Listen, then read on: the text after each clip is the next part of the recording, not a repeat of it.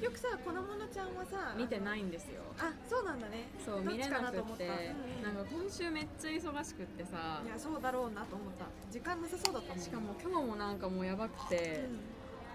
うもうあなんかこれここにたどり時間通りにたどり着けんかもくらい、ん、うん。もうギリギリまで会議しとってもうほんまにしわしわで、うん。もう1週間もめっちゃ疲れたしもうなんか無理。ほんま無理。でもめっちゃ元気今。めっちゃ元気では順番が前後しましたが今は私たちの身に何が起こったかを説明してあげよう。やばドラマのオープニングすぎない？こんなことになってるのには実はこんな理由がありますねやつじゃん。7の方式や。7覚えてる？階層方式。待って、えー私7通ってないのよ。私も通ってない。7を通ってきた人の7 7話を。覚えてるしかわからないよ もはや。えー我々は銀座蔦屋書店の、えーで行われたトークイベント映画「ウーマントーキング私たちの選択」公開記念トークイベント「ゆうきゅん×ゆずきあさこのに行ってきました。はい。イエーイ。そうで窓辺が映画を見た状態で,、ん。で粉物ちゃんが見ていない状態で、まあ、聞きに行った。で今その直後です、え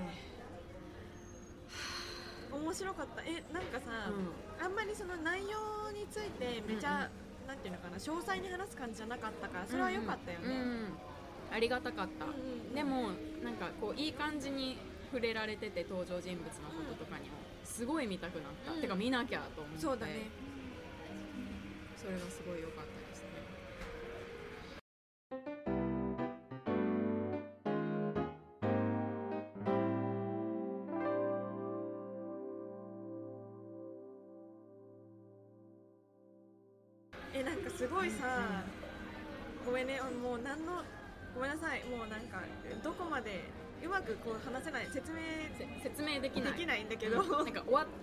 イベント後の人の会話になってしまうんですけど。なんかすごくみんななんか男性に優しいんだなって私はうん勝手に思ってしまって、ほうでほうほうっていうのはうん。なんかその、まあ、あの司会者の方もそうだけど、なんかオーガストっていうその、うん。まあ、ウーマントーキングの中でうん。こう女性たちのあの会話というか話し合いをこう、まあ、文字読み書きができるうん。人物としてうん。その場にあの議事録を取る役割としてうん。あの呼ばれてるんですね、うんオーガストっていう男性が。でこのオーガストが、まあ、やっぱその、まあ、トークイベントでも振られてたけどこうなんかちょっと申し訳なさそうにずっと終始していて、うんまあ、彼はそういうなんていうのかな女性たちを進んで加害してきた側ではない人物として、うん。まあ、あの描かれていて、うんうん。だけど彼がその申し訳なさそうにしていて多分そういったところもあって、うん。なんかちょっと気の毒とか、うん。まあ、そのオーガストが最後にこうごめんなさいネタバレありで話すんですけども、うんうん。話されてたから、うんうん。あのまあ、自殺をしようとしていたみたいなそれがすごくなんか心を痛めましたみたいな話をしててなんか私は、えー、そうなんだって結構思って、うん。っていうのは全然私ははって思ってあのシーン、うんうん。あのまあ、オーガストが銃を取り出して、うん。あの女そのなんていうの女性にいや死んじゃだめだよオーガストみたいなあなたには役割があるんだからみたいな感じになるんですけど、うん。はってすごい思って、うんうん。いや死ぬなやみたいな、おめえなんか死ぬお前さみたいな気持ちになってすごいイライラしたわけ。うんうんであのオーガストは全然なんていうのあの死ぬ意思は持っていたけれどもでも自分にはこれはいらないからっていうので旅立つ女性にた託すじゃないけどこれあげるみたいな感じで銃をあの託すうん。感じだったんですけど、うんうん。いやそもそも持ってんのがお前よってうんめっちゃ思ってしまって、ね。なんかそれを受けそれをうんうん。おその感情を持ってたから、うんなんかあすごい優しいみたいな、うん。オーガストがすごいなんていうの気の毒だとか、うんまあ、気の毒ではあるんだが、うんなんかこうそこに寄り添う気持ちを自分あんまり持てなかったなっていうのをすごい思ってちょっとだからそそこが結構新鮮でした。まあ、見てないんで何とも言えないですけど、確かにね。まあなんか死んでんじゃねえと思うよね。そうそうそう。でなんかまあオーガストが託されたその任務っていうのがあの村に残るその15歳以上の男の子たち、うんうん。あの15歳未満は女の助けが必要だっていうことで、まあ、連れて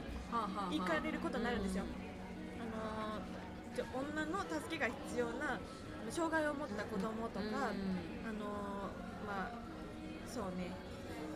は連れて行こうっていう話にまとまって、うん。でも15歳以上は、まあ、今は連れていけないけどいずれ迎えに来るみたいな感じだったんですけど、うんでもその残った男の子たちの教育者として、うんオーガストはやっていってね、うん感じ。でだからそのそのトークイベントの中でも、その主まあ、主人公とされてるオーナっていう、うんルーニー・マーラ演じるこの人ねがちょっとオーガストはあのマーラマーラとか言ってオーナって役なんですけど、オーナのことがなんか好き。うんうん。でずっと恋をしていて、うん。でオーナもそれを知っていて、うんでなんかその作中の中であのそのなちょっとなんかオーガストがオーナーにそれを伝えようとするシーンがあるんだけど、僕はずっと、いや言わないでみたいな、うん言わなくていい、うんでオーガストがね自分が君と君の子供を世話するよみたいな、うんいう面倒を見させてくれみたいな。言うんだけど、オーナーが、あのーいや私たちがもし結婚をしたら、うん。あなたが愛愛したてか恋した私ではなくなってしまうって言って、まあ、その道ってないことになるんだけど、うん。うんでまあ、お互いそのなんていうのかな。愛情を持っているのは確かで、うんうんでもなんかそれも結構私は納得できなくてごめんね恋愛の話オーガストに対するフォーカスしかしてなくて、うんうん。ごめんなさいなんだけどなんかこうえ？なんで？って思ったの。なんか、うんうんうん。なんで結婚をしたらなんていうのオーガストが愛したオーナーではなくなってしまうの？な何？と思って、うんうんうん納得できなかったし、ちょっともうちょっと説明してみたいな。そこ全然主軸じゃないからちょっと流されたんですけどでそれが良かったんですけどなんかそれをなんかあの短い間に秘伝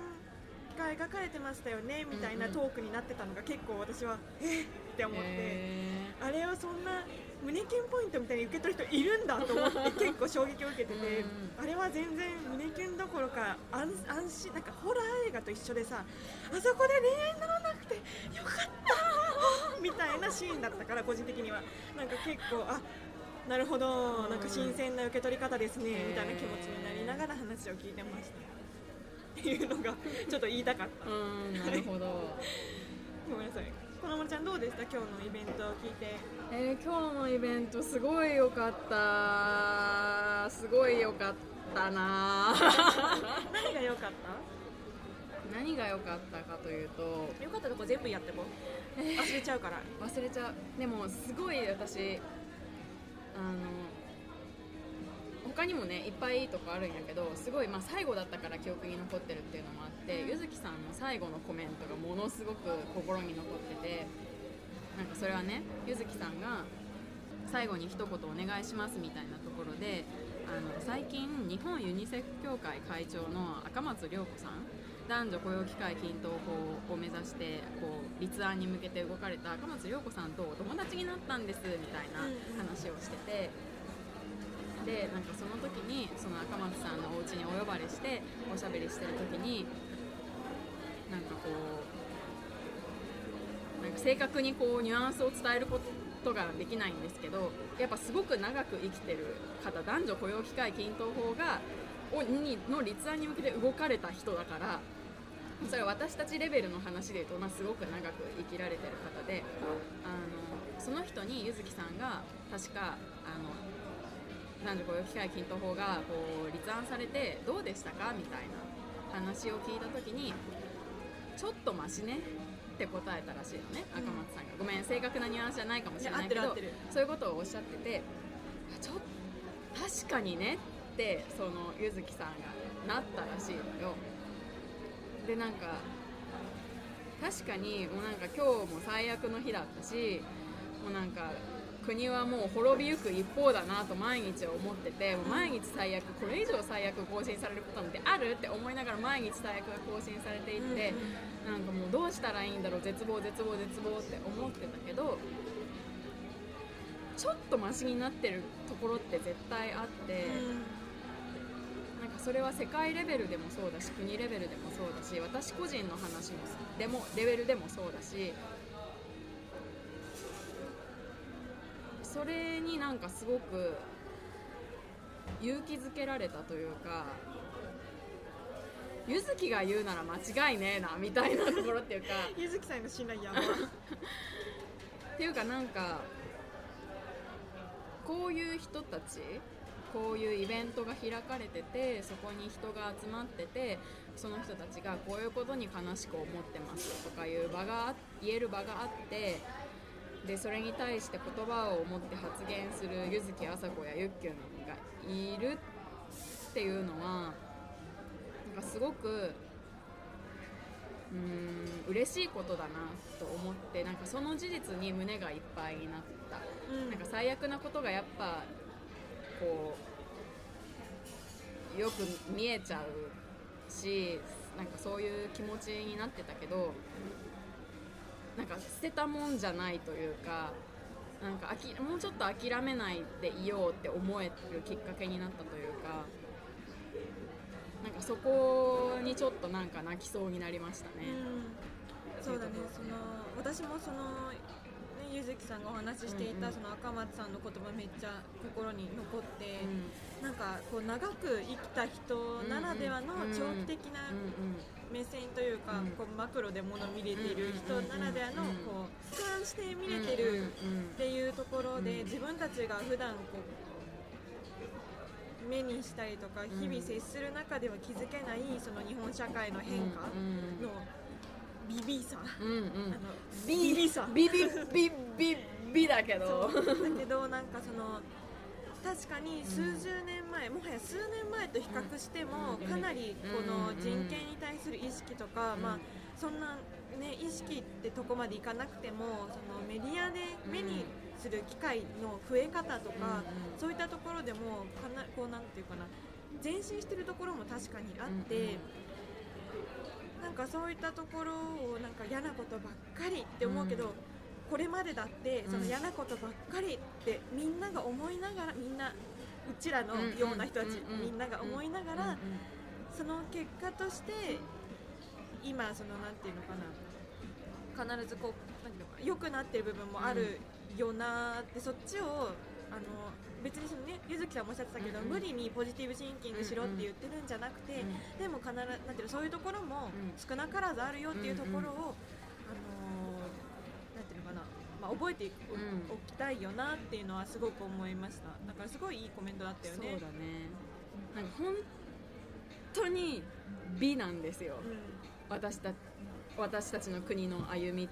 てて後ろに下がってるなって思うことう3もめっ歩ちゃあるし。進んで5歩下がるみたいなうん。こともめっちゃあるしめっちゃあるけどでも男女スにずつ進んでんだよね。そうそ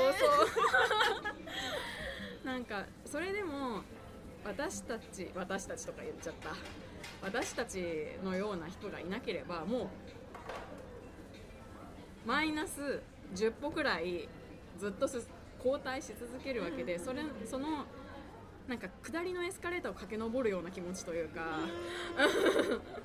なんかこう抵抗してんのよね私たちは。でなんかそう抵抗してくれる人が過去にもいたからなんか私は今女で正社員で東京で生きてるんだなってすごい思ったしなんかすごくそれを思ったうん別になかったことにしてたわけじゃないし分かってたけど分かってたけど男女雇用機会均等法を立案した人がいるということ。うん。参政権を欲しいと願った人がいて今私たちに参政権があるということ、うん。それも事実だからそうだね。なんかそういう意味ですごく絶望的な気持ちだけではなくなったなと、うん。そうね。なんか物事のいい面も見ようよってことだよね、うんうんうんそうですね。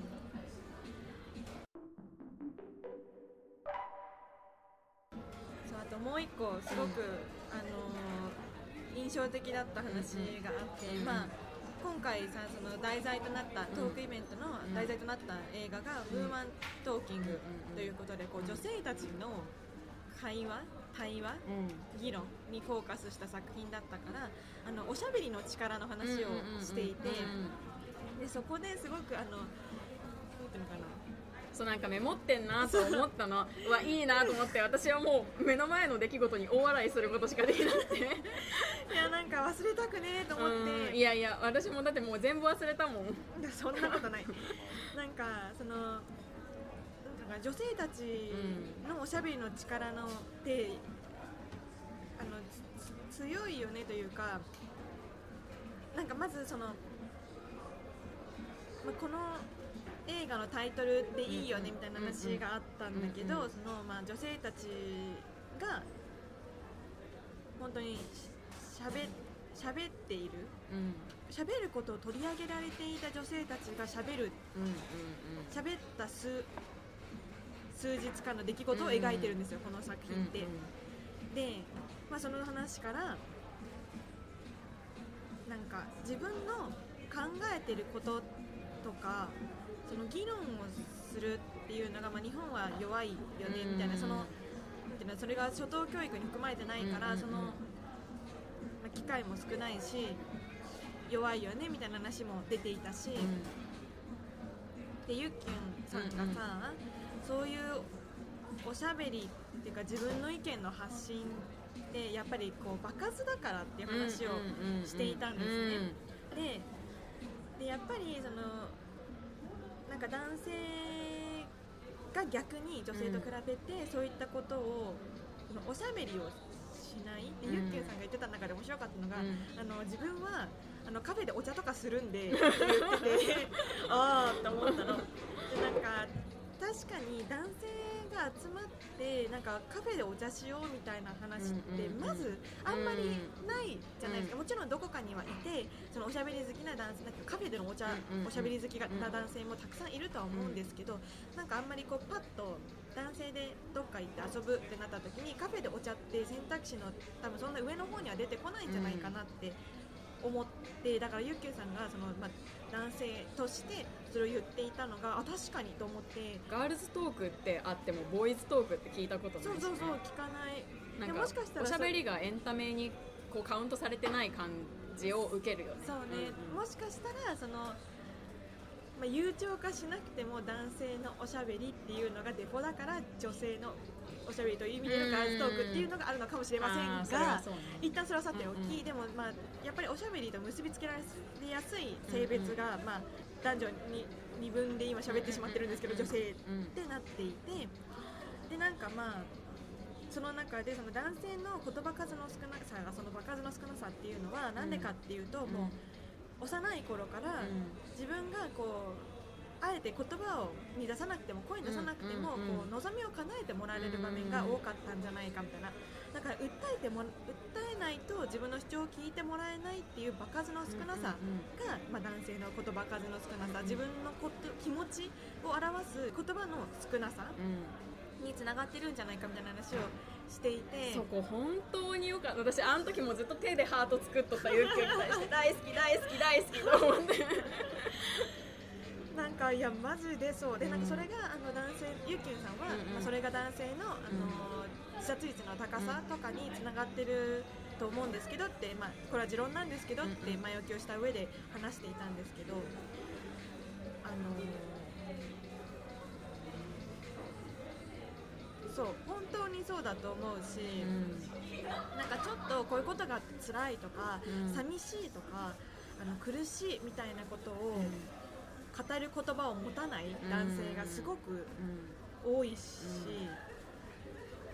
なんかそれってあんまりさ気になんていうのかな意識改めてすることって少ないけど、ん。意識して考えてみると確かにみたいな、うん。で面白かったのが、うん。ゆっきゅんさんが、うん。あのまあそれって最近まあ変わって変わりつつあって、それがそこ超良かサウナブームサウナブームってそういうことだと思うんですけどって言ってて、うん。すごいなんかえそれってどういうことみたいな、うんなった時に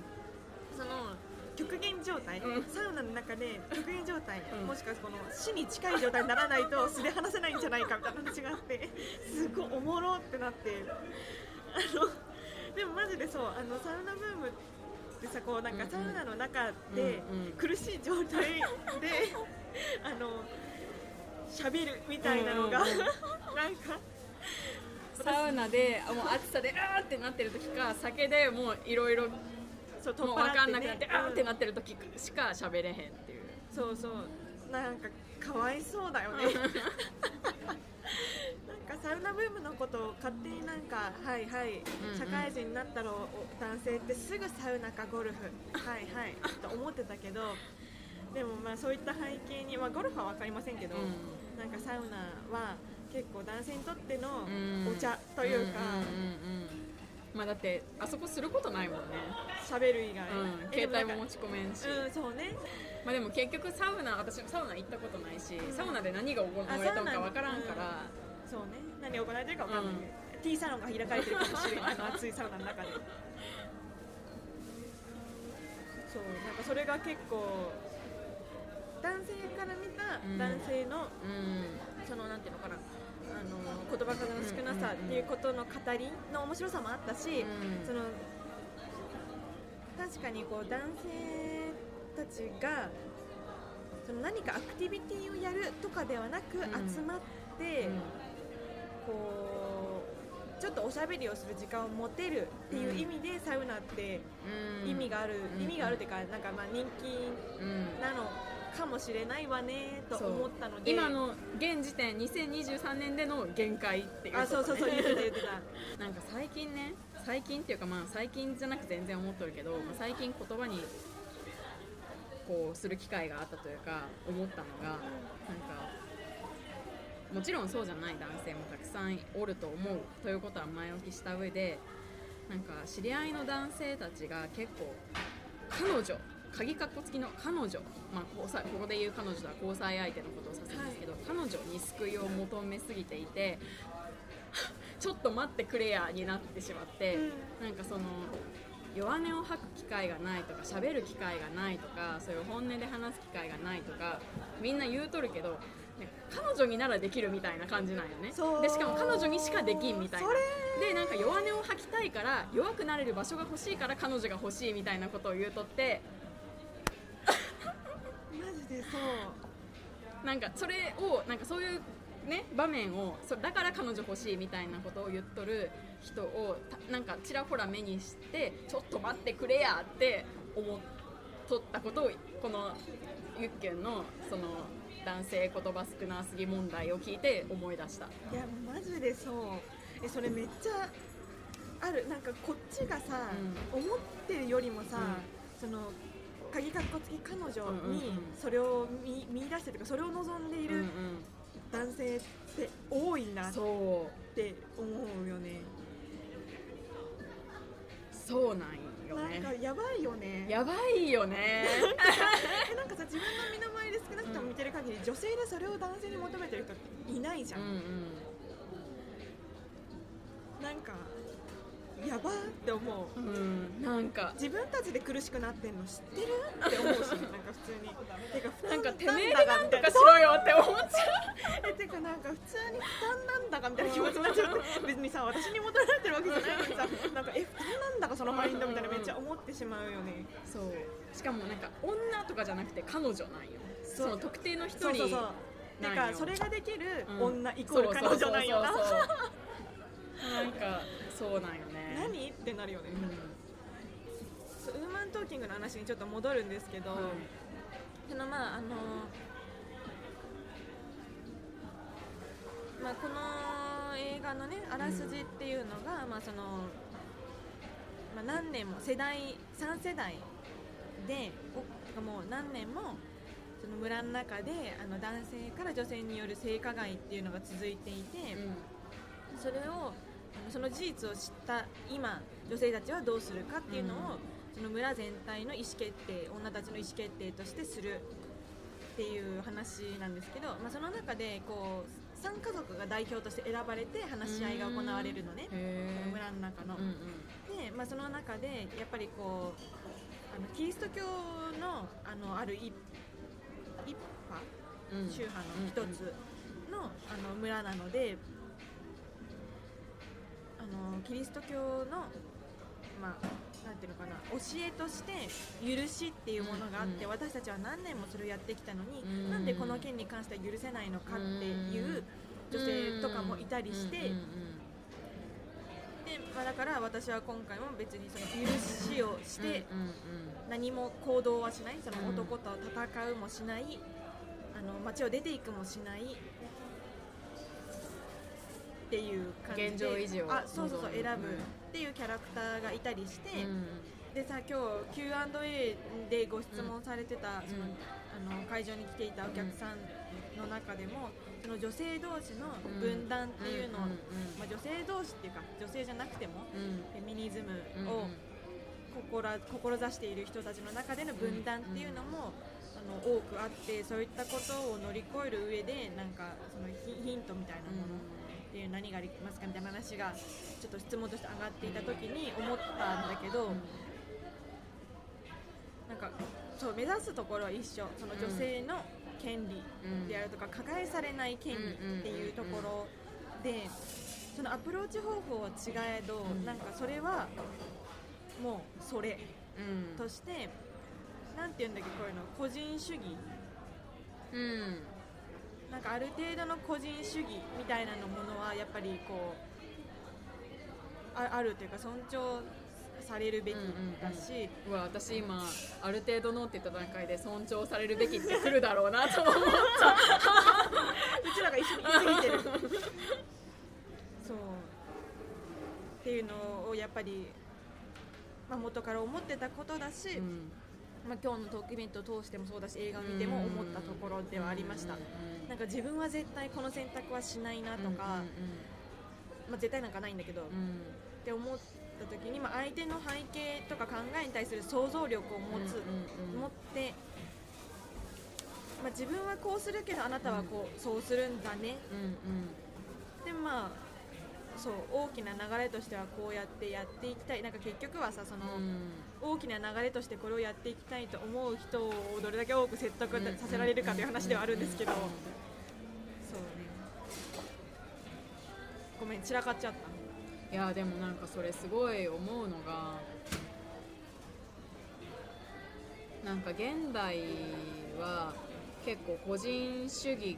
が割とこう発達してきてというか、うん。主流にねうん。なりそれがあなたの考えなんだね終わりとか、うん。あのあなたはそうしたいようにすればいいよ私はそうするしみたいなのもあって、まあ、それはもちろんそれはそれですごくいいけれどなんかたまにその私たちが同じところを目指しているということも忘れてしまいそうになってしまう時がある。その取っている選択肢が違うという理由で。であ違う考えの人なんだなさようならって思ってしまうことが結構あるしなんかそういう一個一個の事象に対していやでもとかってなんか思ってられないことも多い。と思うのね。その意見が違う人一人一人に対していやでも私たちの目指すところって一緒だからなんとか話し合えば別れられるんじゃないかみたいなことを一人一人に対してやっていく体力も時間も私たちにはないないね。しそれを相手を選ぶ権利も私たちにはあるけれどね。でもなんか私はまずそこのところその向かっているところは一緒な一緒なだけれど取っている選択が違うっていうことを結構忘れていたなと思って。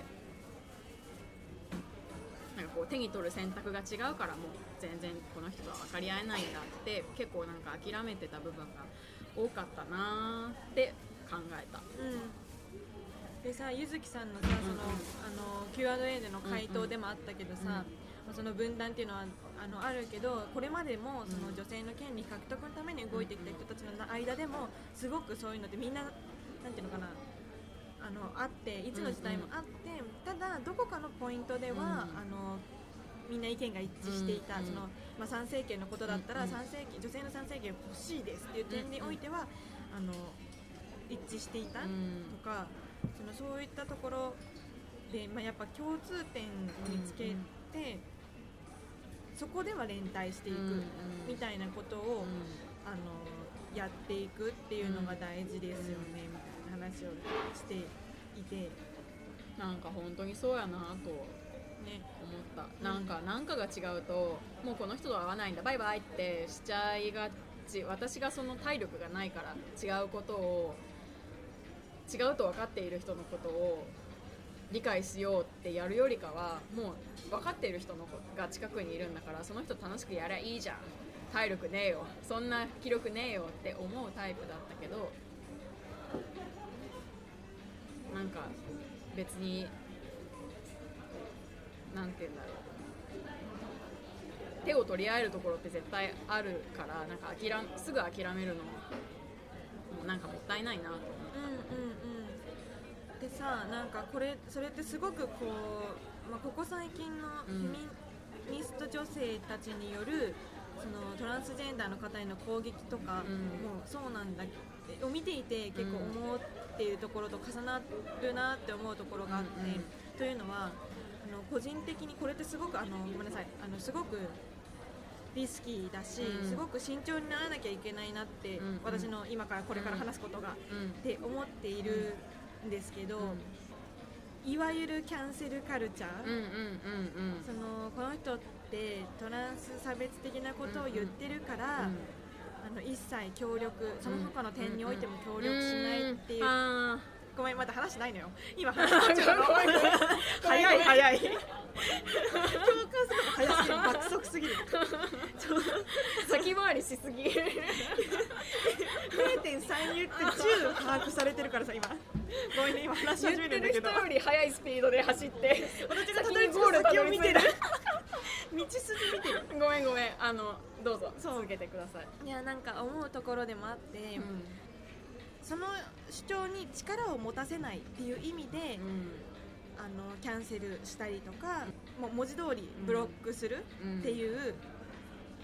のって結構よく見られると思うん。ですけどなんかそれの危うさっ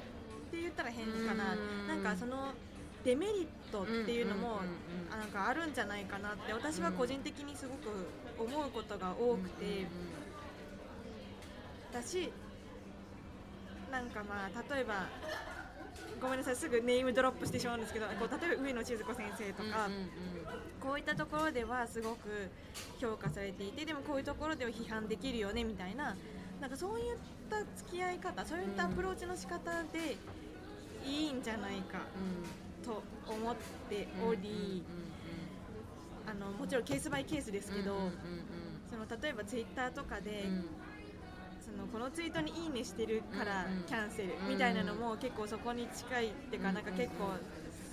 ちょっと待って送迎では？みたいな思ったりすることもたまにあってそのでもそうなってしまう人の気持ちもまあ分かるし力を持たせちゃいけないっていうその危機感っていうのを多分強く持っている人たちだと思うんだけれどもなんかそういったことに対して自分が思っていたことと相まってその今日のトークイベントで話されてたこととか、まあ、このウーマントーキングを見てなんか思想が違う人たち同士なんかある点においては一致しているある点においてはその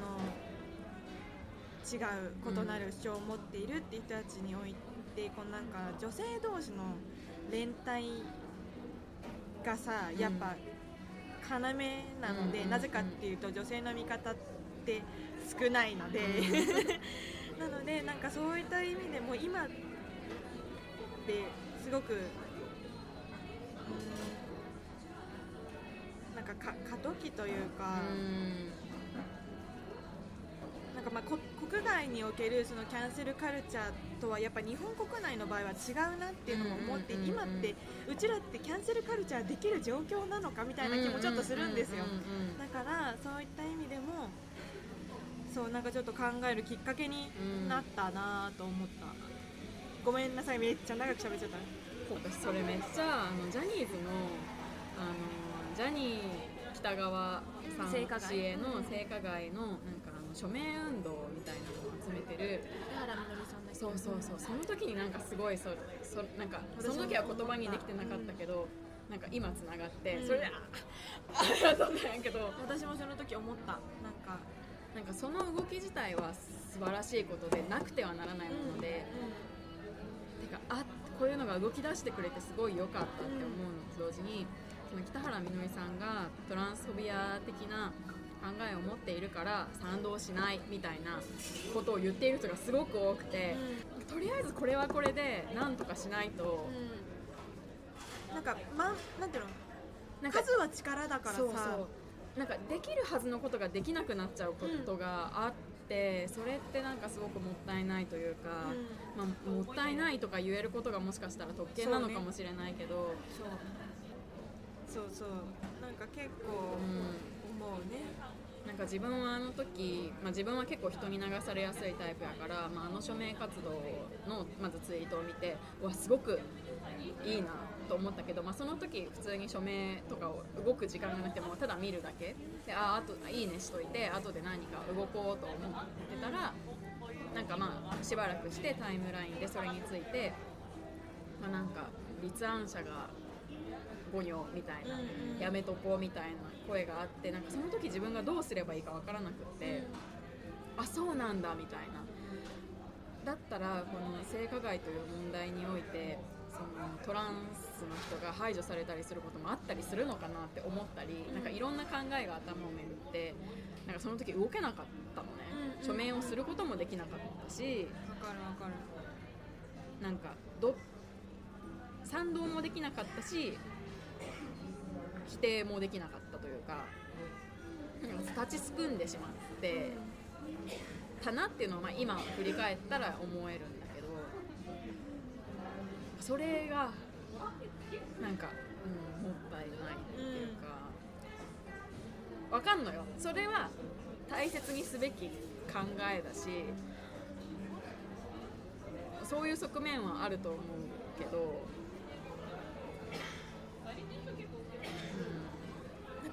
なんだよねすごく、うん、そうそう、こうノーかイエスか。うん。でその態度をうん。こう求められてる気がしちゃうし、うん。まあ実際その求められてると思うんだけど。なんかこの点それもう繰り返しなんですけど、うんうん。この点においては批判されるべきだけど、うんうん。今回この件については手を取り合おううん。みたいなことがもうちょっとあの柔軟柔軟うん。やばいこんなこと言うのも特権なんですけど、なんか、うん、本当に数は力だから、弱い立場の人の支援うん。を求める立場の人たちとしてうん。連帯ってできないのかなって思ったりとかしますね。うん。そうだねなんかこのキャンセル日本的キャンセルカカルチャーに見覚えがあるなと思ったのが、これは全然違う話なんですよ、全然違う話なんだけどなんか結構大学生の時に、まあ、自分の意見をはっきり言わなきゃいけないことがあって、なんかその時になんかすごくこう私の言ってることで人格を否定されたような気持ちになったみたいなことを、まあ、私のじゃないな。なんか誰かの A の発言 A さんの発言に B さんが人格を否定されてるような気持ちになったしょぼんみたいなことが結構あったの。ままあったのね。なんかその時に「いやいや待って」と。A さんはあなたのこの意見に対してはあの批判的かもしれないけどあなたの人格までは否定していないよってあの意見と人格は全く別のもので切り離されるべきものだよっていうのをっていうやり取りをなんかいろんな人に対してすごくやったことを思い出した。なんか同級生に対してもやったし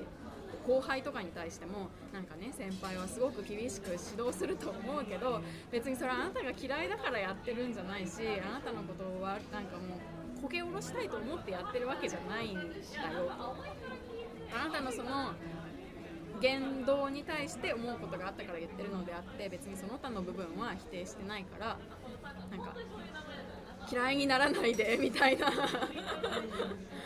とをなんか言ってたのかなって思い出した。うんうん。なんかすごく未熟だなと思うのが、そのまあ、受け取り手側のそのなんていうのかなその分けられてなさもそうだし、でその子供ちゃんがそのなんていうのかな。それを言った相手うんだけじゃなくてそのうん。言う側うんうん。にもさそこがあんまりうまく分けられてない人って少いるないくるいる。ないじゃん。だからそれがすごくなんか全体的に結構未熟だなって思うことが多いですね。だからこのものちゃんが言った通りそこをちゃんと分けられていてちゃんとその分けて話せてる人もいればうん。話せ分けられてない人もいうんるうん。いるいるいる。だからね願わくばそれを言われた人が、あそうなんだと思いつつ、まあ、うん。言われたらつどつど、あうん。この人は、まあ、うん。そうは言っても私の人格否定をしてるなって、まあ、考えられたらそれが一番いいし。うんあでもあの、まあ、このものちゃんが言ったことであ確かにこの人は私の意見を否定してるのだって私の人格を否定してるわけじゃないなって気づけるきっかけになったらいいと思うしなんか己で考えられる力がつくといいですよね、まあ、でもこのものちゃんがその言ってくれたことで絶対その視点もね、その人たちがもともと持ってなかったものが持ってたのだろうからそれはすごく意味があることだと思うんですけど。なんか自分が大学生の時誰かから自分の意見に対して反対意見を受けた時に別に気分が悪くなることがなかったのなんかなんでと思うから、うんなんでそうあなたはそう思ったんですか、うんなぜって私はこうだからこう思うんですけどうんみたいな。なんかそこへのこう気になりが勝ってうん。傷ついたとかいうなんかいう感情が結構後回しっていうか、まあでもこう強い語気で言われたりとかあとはその批判する内容に付随してクソがとか言われたら まあ嫌だわなと思って、ま あ、クソがとか言ってるとこ見たわけじゃないけど、まあ、デリバリー方法にもよりますよねってことよね。話がずれたんですがいやいや。なんかそんなことを思い出したり。でまあなん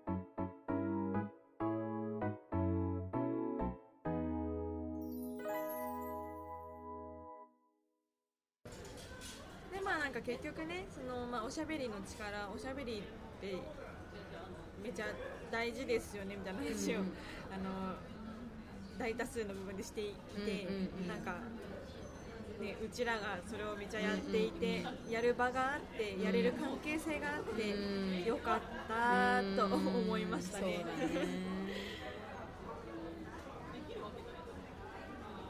そう本当に場数で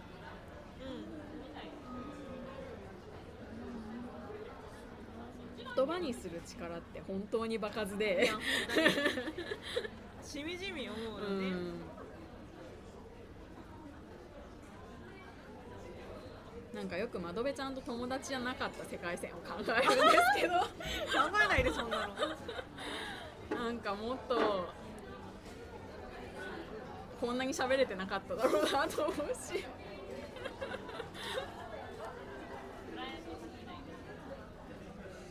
ツイッターをやってなかった自分とか考える。ツイッターでのアウトプットもさ、うん。そうだしさ、そのおしゃべり自体もそうなんですけど、なんか自分が何を思ってて何が言いたくて、うん。それをどうやったら人にその伝わる形で、うん。その分かってもらうとかじゃなくて、そのなんていうの頭で理解してもらうために、うん。自分が少なくとも納得した状態であそうそう言葉をうん。この本当にツールとして、うんうん。あの使うっていうのってすごく頭を使う。そうなんよね。なんか運動だし、めっちゃ運動なんかそれ仕事中にすごい思う、うん。仕事ずっとこれやってんな仕事でと思って、ずっとこういうなんかだからつまりこれはこういうことで私たちはこのこの状況から導かれる私たちがすべきことはみたいなことをすごい考えててなんかそれをさ仕事でずっとやってるともう夕方には頭もうピロピロになってきてもう4時くらいから私動いてないの頭。でなんかもう退勤後に本当はさもっとは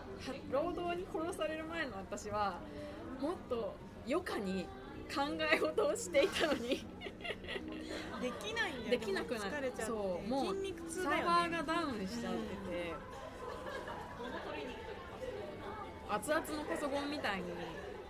なっって、ね。なんかそれが嫌だな。なんか仕事でなんて何も考えたくない。単純さ単純作業しかしたくない。考えるならもっとこういう時にこういうことで考えたい。今回のウなんかそう。ーマンのこととかね。私私のこの考える力と言葉にする力はこういうことに使いたいって間違いない。間違いないねなんかさ社会人になったらさ、うん。ツイッターから人が消えるみたいなのってさ、絶対それもあると思ってて、疲れんのよな。なんか考え事をする時間がないっていうので、そうね切ないね。切ない。許さないマジで。てか考え事をするのが好きだから考え事でお金をもらえる仕事を探した方がいいんだろうなと思います、ね、考え事したくない人はししなくていい仕事をしたらいいと思う。私はしたいのでと思って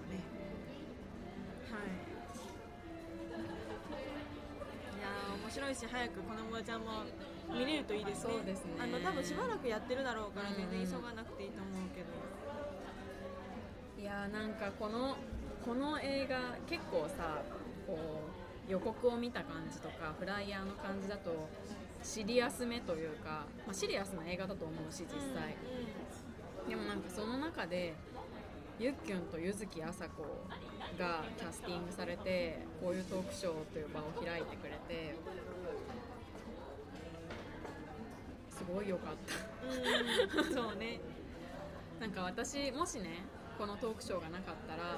私は元気があったら見に行ってたし元気がなかったら見に行かなかったかもしれないなって思うの、でも元気がなくてもユッキュには会いたいって思ったから今回トークショーに来て見るモチベーションを与えてもらったのでなんか本当にありがたい存在だなってユッキュって。うん、そうだね。そのまあね粉物ちゃんにとってのなんかな、原動力になる、理由になる人っうんてことだよね、何かなんかそれってすごくいいよね。自分の行動パターンを変えてくれる理由になる人ってさすごく大事じゃん、ね。あーなんかゆっきゅんごめんゆっきゅんの話します。ゆっきゅんのさ知性がセクシーに輝いてたよね。うん輝いてたね。輝いてた。よかった。なんか普段あんまりあの人のああいう姿を見る機会がなくてあそうなの。まあ感じるのはひしひし。うん。だって彼はフェミニストだからはい。何をしたってフェミニストだからさ、歌詞とか普通に喋っててもそれを感じるし、でもこうなんていうのある意味フェミニストとして出てくださいみたいな感じのイベントだったじゃない、だからフェミニストしかお呼びじゃなかったよねだからなんかそういう面が押し出されていてなんかあ私はユッケのこういう話をもっと聞きたかったなって思ってそのいろんなあの人の持っているいろんな面のうちのなんか今までこうしじっくりこうそれ漬けの2時間を過ごす機会がなかったからなんかより好きになりました。ゆっけんさんがさ今後男性アイドルのさ、うんうん歌詞自分が全部書きたいみたいに言ってたの、うんうん。マジで最高じゃなかった？マジで最高。え一人で拍手し始めちゃった。みんな拍手し始めたけどなんか思わず手が上がった。本当に拍手喝采みたいな感じになってよかった、しその、まあ、ゆっけんさんが言ってた通りな、うん。その歌詞って何回でも聞かれるし、うん何十回でも歌われるし、まあ、好きな人だったらねなおさら何だから聞くからみたいな。でそれを変えることその歌詞の方か方向性でのアプローチをしていくことで、そのでフェミニストが書いてるから、うん。どうしたってフェミニズムって出るから、うん。そのそういったところから変えていけば何か変わるんじゃないかみたいな話をしてていやマジでそれでこれもまたネームドロップするんですけど、うん。秋元康がやってることの罪ってそこなんですよ。逆逆逆っていうかで何やっても秋元康っていうか。ユッケンの生活態にいるのが秋元康だから。そのお願いって思った、うんうん。なんかその力を持っている人お願いって思った。でさもうさゆっきゅんがさ今回ジャニーズ WEST さんに歌詞を提供したっていうのは、はいはい。超ビッグステップなわけよ、うん、メジャーだもんね。そう。ドメジャーだってゆっきゅんゆっきゅんは素晴らしい人だし素晴らしい曲を書くし歌詞を書くけどあのそれってなかなかやっぱゆっきゅんを好きな人にしかリーチしえないというか、んなかなかね。なんかやっぱそうなのそうなんだけど、まあ、今回ジャニーズ。ていうかさゆっけんさんに依頼した人が神じゃない？そう。なんか誰？ジャニーズ WEST のプロデューサーらしいよ。えてか誰なの？女性？わからん。それが知りたい。すごいパイオニア現る。っていうかなんか光？変えようとしてる人が内部にいるんだみたいな気持ちにユッケに依頼すんだよっていうかさそのアンテナもさることながらさ、うん。うん。それをやろうやる権力がある人がそれをやってるわかるわかるわかるわかる結構なん。かうわレジスタンスみたいな気持ちになって私もジャニーズのプロデューサーになって全ての曲をユッケに関したい叩いちゃった全部依頼したいみたいな全部依頼したいそうなん。か内内部に変えようとしてる人がいるん。だと思って、うん。結構希望だなそれってって思いました、あーゆっけん。がもっともっともっともっと売れますようにそうねそのまあなんていうのゆっきゅんゆっきゅんさんにお仕事を依頼した人もそうだけど、うん。ゆっきゅんさんがそれをやり続けてきたからこそのその仕事だったわけだからなんかすごいやばい歴史って動いてるかも動いてみたいな気る動いてる持ちになってこれよ。これこれ。いい物事のいい面も見ていきたいですね。っていう感じですね、はい、ちょっと長々喋ったんですけどとりあえず。だいぶ満足した、うん、こんな感じで、はい、ちょっとこれを第何回とするかわかんないんですけど ちょっとはい。ウーマントーキングのトークイベント感想。感想会会でした,、でした。はいありがとうございました。まだ見てない人は見てください、はい。なんかこれは結構こう劇場で見ることを個人的におすすめしたい、なんか全然ダイナミ映像がダイナミックとかじゃないんですけど、うんうん。なんか本当に舞台を見てるような気持ちになるので、で自然の音とかもすごくこう映画館で行くのが要因じゃないかってぐらい細かいんですよ、うん。その聞こえてくる方角とか、うんなので、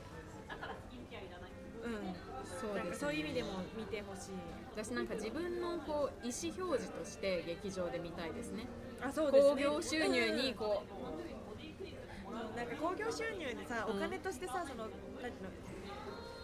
頭数としてさ、うんうんうん数えられたいみたいなのって結構オタク的発想だなうって めっちゃ思うんですよ。